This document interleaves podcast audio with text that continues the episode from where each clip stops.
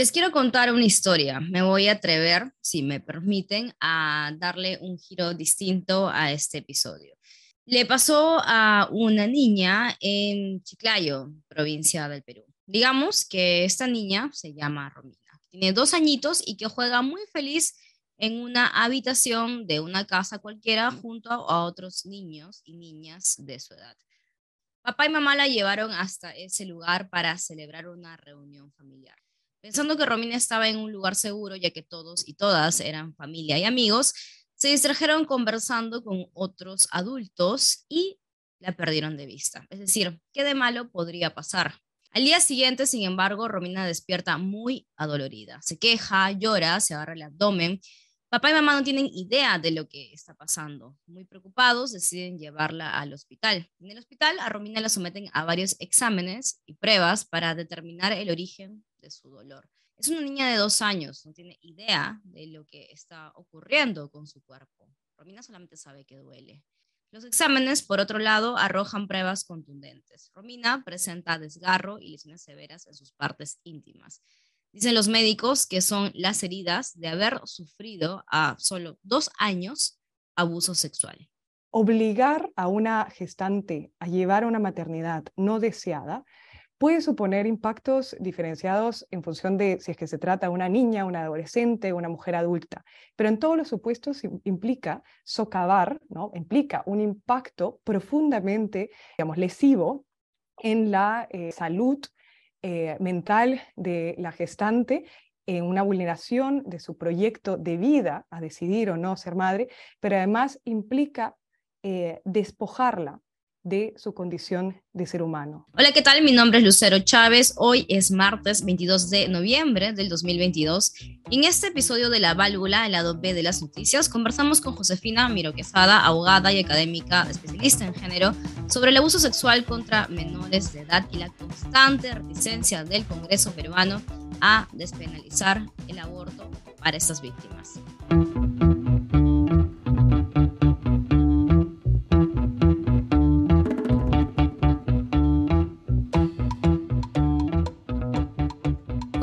Josefina? Estoy encantada de conversar contigo. Bienvenida a la válvula al lado de noticias. Por favor, quisiera empezar el, programa pidiéndote que te presentes, nos cuentes un poco de ti. Hola Lucero, muchísimas gracias por la invitación a la válvula. Yo soy Josefina Miro Quesada Galloso, soy coautora del libro Ser Mujer en el Perú, editado por Planeta. Soy abogada, máster en criminología y soy docente de la Facultad de Derecho de la PUC, expasante también de la Oficina de la Defensoría de los Derechos de las Víctimas de las Naciones Unidas. Otra vez el Congreso rechazó una propuesta de proyecto de ley que, em, que proponía despenalizar el aborto en casos de violación. ¿Qué ha pasado ahí? ¿Cuáles son las voces que se han opuesto a esta, a esta propuesta y qué es lo que han dicho? Para entrar al tema sobre el aborto, es importante tener claro que en el Perú la única excepción ¿no? que está despenalizado para practicar una interrupción del embarazo es el aborto terapéutico. El aborto terapéutico está regulado eh, en el Perú desde 1924, en el que se despenalizó, se retiró del Código Penal y está ahí como una válvula, si se quiere, de escape para los supuestos en donde la vida o la salud ¿no? de la gestante está bajo grave amenaza. ¿no? Entonces, cuando nosotros hablamos de casos de, violación sexual que tienen como consecuencia un embarazo, en realidad debería poder canalizarse a través del aborto terapéutico, ¿no? Es decir, porque obligar ¿no? a una gestante a llevar una maternidad no deseada puede suponer impactos diferenciados en función de si es que se trata de una niña, una adolescente, una mujer adulta. Pero en todos los supuestos implica socavar, ¿no? implica un impacto profundamente, digamos, lesivo en la salud eh, mental de la gestante en una vulneración de su proyecto de vida a decidir o no ser madre, pero además implica eh, despojarla de su condición de ser humano. Y la pregunta es si acaso una persona que ha sido violada tiene que ser doblemente castigada. Con votos a favor de un congresista, 12 en contra y 4 abstenciones, no queda con voto no aprobatorio del predictamen debatido. Gracias, secretario técnico. Entonces, eh, no se ha aprobado el predictamen expuesto. Y la maternidad tiene que devenir de una decisión libre, colegas. Así algunos no quieran, la maternidad tiene que venir una decisión libre. Ese es el ámbito en el cual una maternidad tiene que desarrollarse.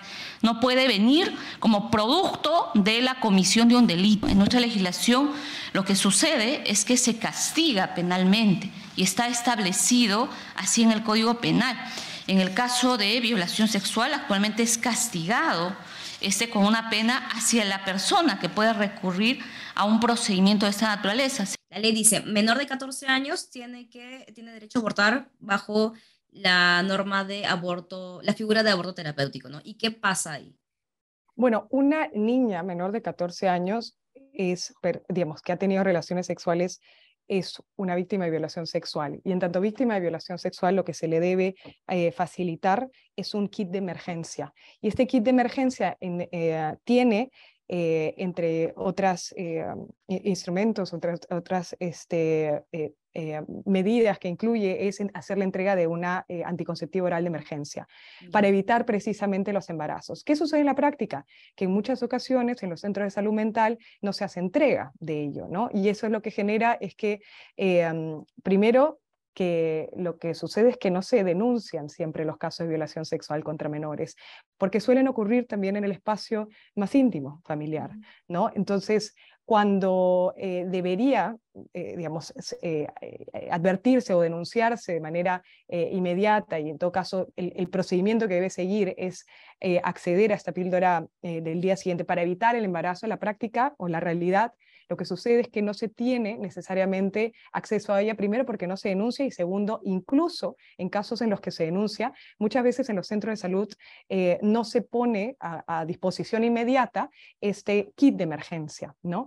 O en todo caso no, no se conoce o en todo caso no solo no conocen los funcionarios, sino que no conocen las víctimas que es exigible, ¿no? que pueden exigir eh, que se les haga eh, eh, entrega inmediata. ¿no? ¿Esa información no se da a conocer a las niñas o a los familiares de niñas que son abusadas sexualmente, que pueden lo que pasa, de emergencia? O sea, claro, lo que pasa es que ponemos, podemos poner a disposición la información eh, en digamos, distintas plataformas y podemos hacer campañas de difusión y sensibilización sobre la importancia de hacer entrega de la AOE, eh, pero en la práctica lo que sucede es que hay muchísimas barreras de información y también hay muchísimas, muchísimas barreras también de, de estigma o de eh, tolerancia que impiden que se denuncie, ¿no? Y entonces cuando se denuncia, o en todo caso cuando se, ya se conoce, ya es muy tarde. Hay quienes opinan a favor de la despenalización, pero lo que realmente quieren es la legalización. O sea, cuando se despenaliza el aborto por causales, ya sea por violación, por grave afectación a la salud de la madre, lo que se está afirmando es que el Estado sigue reconociendo esa conducta como ilícita, pero por, justamente por la presencia de estas causales se abstiene de imponer una sanción penal. Es decir, la conducta sigue siendo ilícita, la conducta sigue siendo reprochable socialmente, pero por la concurrencia de alguna causal, el Estado se abstiene de imponer una sanción. Eso es despenalización del aborto. Pero cuando ya entramos a la fase de la legalización, estamos hablando de que el aborto se convierte en un derecho. Por ende, el Estado tiene la obligación de solventar los abortos. La mujer ya no tiene la necesidad de justificar su aborto ¿sí? hasta una determinada semana, según se apruebe. En Argentina hemos visto que se aprobó hasta las 14 semanas. En Colombia el Tribunal Constitucional autorizó hasta las 20 semanas. En Nueva York hasta antes de estar el, el cordón umbilical. ¿Eso qué se llama? Se llama asesinato selectivo, eso se llama genocidio, eso es atrocidad. Y el médico que se niega a realizar un aborto, ¿qué pasa con él? Es sancionado, es perseguido. ¿Por qué? Porque está atentando contra un supuesto derecho. Eso es la legalización. ¿Se dan cuenta que es mucho más terrible que la despenalización? Pero en todo país donde se ha llegado a la legalización, ¿cómo empezó? Con la despenalización. En Chile ya existe despenalización del aborto. ¿Y qué se está discutiendo? La legalización. Así que en eso hay que estar bastante claros. En el Perú cada 24 horas, es decir, cada día, al menos cuatro niñas de entre 10 y 14 años son forzadas a ser madres tras sufrir abuso sexual. Es decir, aproximadamente 1.300 niñas han padecido esto cada año desde al menos el 2017. Entre el 2020 y 2021, esa tasa se incrementó en un 24%. Esas son las cifras que arroja el Ministerio de Salud. Eso es la válvula, ya regresamos con más.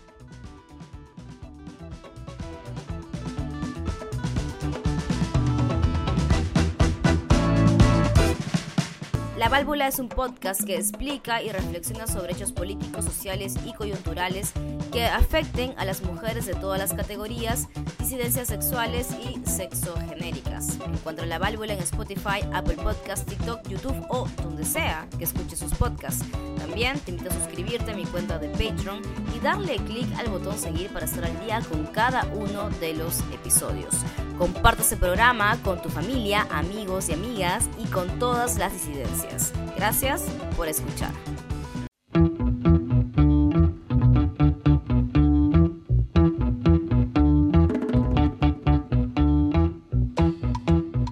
Bienvenidos todos y todas nuevamente a La Válvula, el lado B de las noticias. Seguimos conversando con Cristina sobre el derecho a la interrupción libre del embarazo en casos de violencia sexual.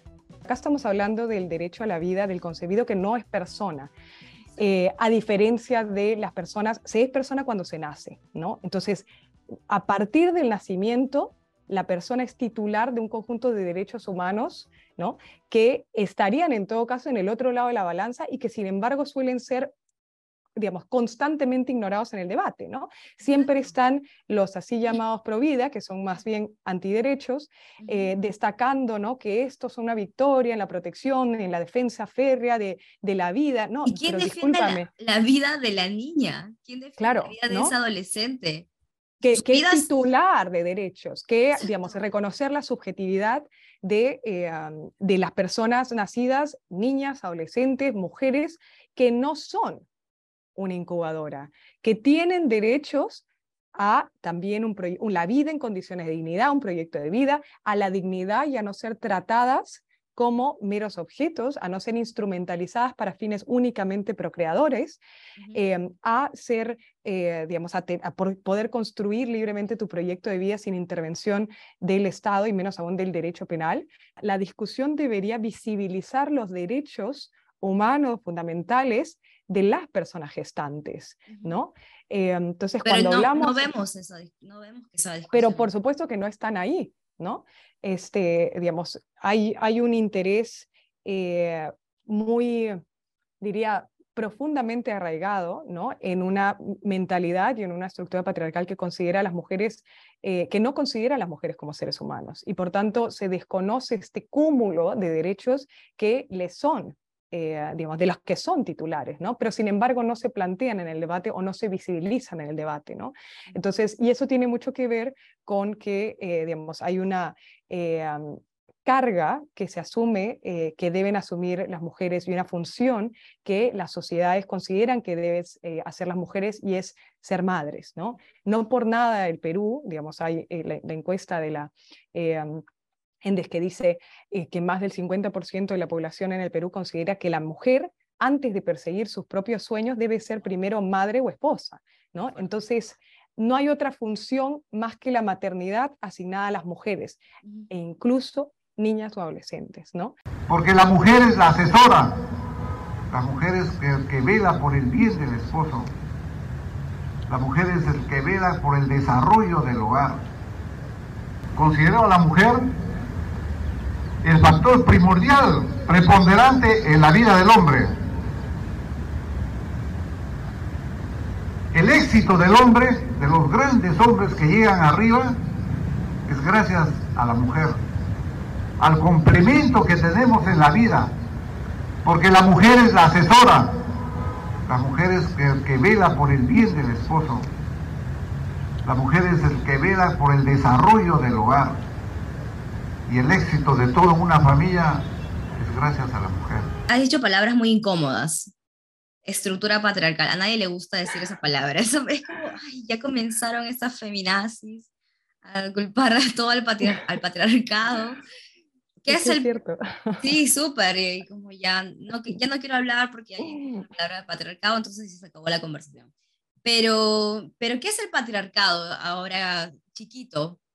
Porque creo que siempre es bueno reiterarlo, ¿no? Bueno, el, el patriarcado es una estructura eh, social, ¿no?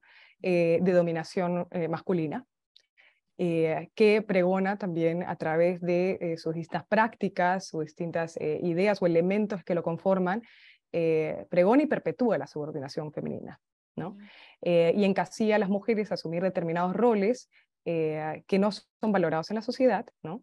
Y que reproduce, digamos, y lo ha hecho durante siglos, el poder masculino el patriarcado o esas estructuras de dominación son solamente de hombres, eh, las mismas que también están impidiendo que mm, las niñas y adolescentes puedan tener acceso a una vida digna. Y digna hablamos de una vida libre de violencias. Es, ¿Estamos acá odiando a los hombres? ¿De eso se trata? No, no, por supuesto que no. Los hombres también, y lo dice Rita Segato, ¿no?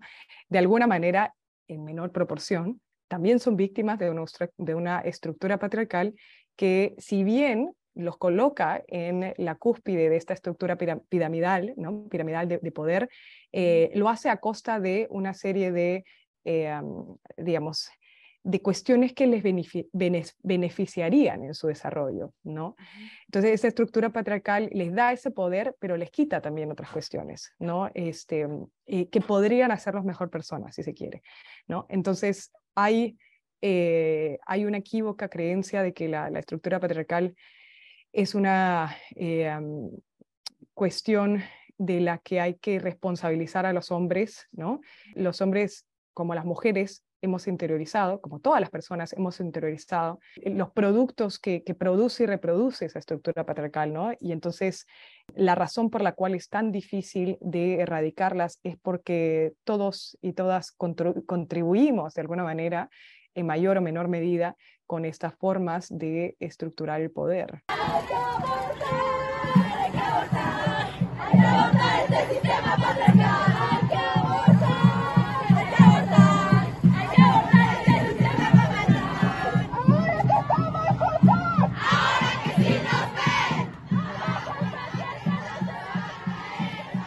Realidad yo estoy a favor de despenalizar el aborto en, digamos, con un sistema progresivo, podríamos iniciar de plazos, ¿no? que no tendrías que digamos, invocar si, eh, si has sido o no víctima de violación sexual, eh, digamos, ambas personas eh, hayan sido o no víctimas de violación sexual, tienen derecho a interrumpir su embarazo porque en ambos casos se le fuerza, ¿no? se le obliga a una maternidad no deseada y se le vulneran también un conjunto de derechos. En el caso de la violación sexual, digamos, es más reprochable, si se quiere, porque, digamos, el embarazo ha sido, eh, digamos, resultado una violencia que se ha perpetrado en contra de ella y eh, perpetuar esa violencia a través de una violencia institucional, obligándola además a ser, digamos, madre, que es una forma, ¿no? La maternidad forzada es una forma de violencia sexual, sería eh, aún más, eh, digamos, es acentuar aún más el daño al que ha estado expuesta, ¿no? Pero en ambos casos, la persona gestante, la, la, mujer, tiene derecho a interrumpir su embarazo, ¿no? solamente permitirlo en los casos de mujer sería una suerte como de castigar la autonomía eh, y la sexualidad, ¿no? la libertad sexual de las mujeres. ¿no? O sea, solamente lo permitimos en casos en donde ha sido digamos, producto de una violación sexual, ¿no? el embarazo, pero en casos en donde ha sido ella la que ha ejercido libremente su sexualidad, ah, no, ahí sí lo penalizamos. No, pues debería estar despenalizado en ambos casos. ¿no? Hoy el tipo penal atenuado de violación sexual eh, perdón, de aborto en casos de violación sexual eh, exige ¿no? que haya una investigación o una denuncia. ¿no?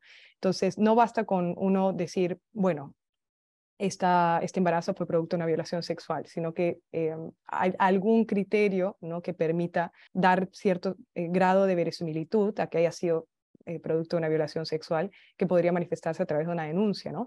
Pero de ahí a elevarlo a un estándar de condena, en un país en donde las violaciones sexuales son altamente toleradas y muy pocas veces sancionadas, eso sí sería jurídicamente inviable. Que no vacíen de contenido el derecho al aborto en esos supuestos, ¿no? Es decir, que no coloquen una serie de requisitos como que, allá, ah, tiene que denunciarlo a esta fiscalía, tiene que llegar a etapa de juicio oral, o tiene que haber una condena, o tiene que haber una, bastaría una declaración jurada, ¿no? O sea, hagámoslo lo menos engorroso para las víctimas que ya han sido víctimas de violación sexual para poder acceder al aborto, ¿no? Que vamos a esperar a que el proceso llegue, ¿no? O sea, olvídese, o sea, el, embarazo no va a, digamos, no va a, detenerse. No va a detenerse, sí. Entonces, es, es absurdo, ¿no?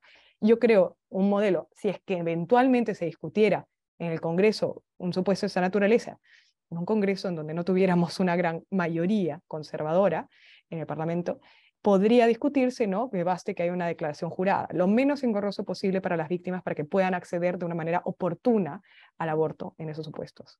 Las cifras del Centro de Emergencia Mujer registran que desde enero a abril de este año se reportaron 2.283 casos de violencia sexual a niñas y adolescentes. Romina, la pequeña de la historia al inicio de ese episodio, está incluida dentro de esa cifra. Eduquemos en el respeto y el cuidado. No permitamos que el caso de Romina, una niña inocente que fue a jugar a una casa familiar, se convierta en tan solo una estadística.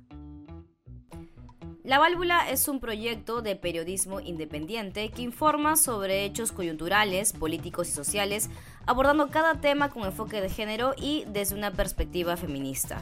Es producido y editado por mí. Mi nombre es Lucero Chávez y soy periodista.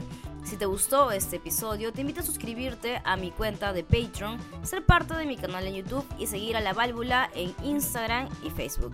Encuentra también La Válvula en Spotify, Apple Podcasts, YouTube, TikTok o donde sea que escuches sus podcasts. Comparte este episodio con tu familia, amigos y amigas y con todas las disidencias. Gracias por escuchar.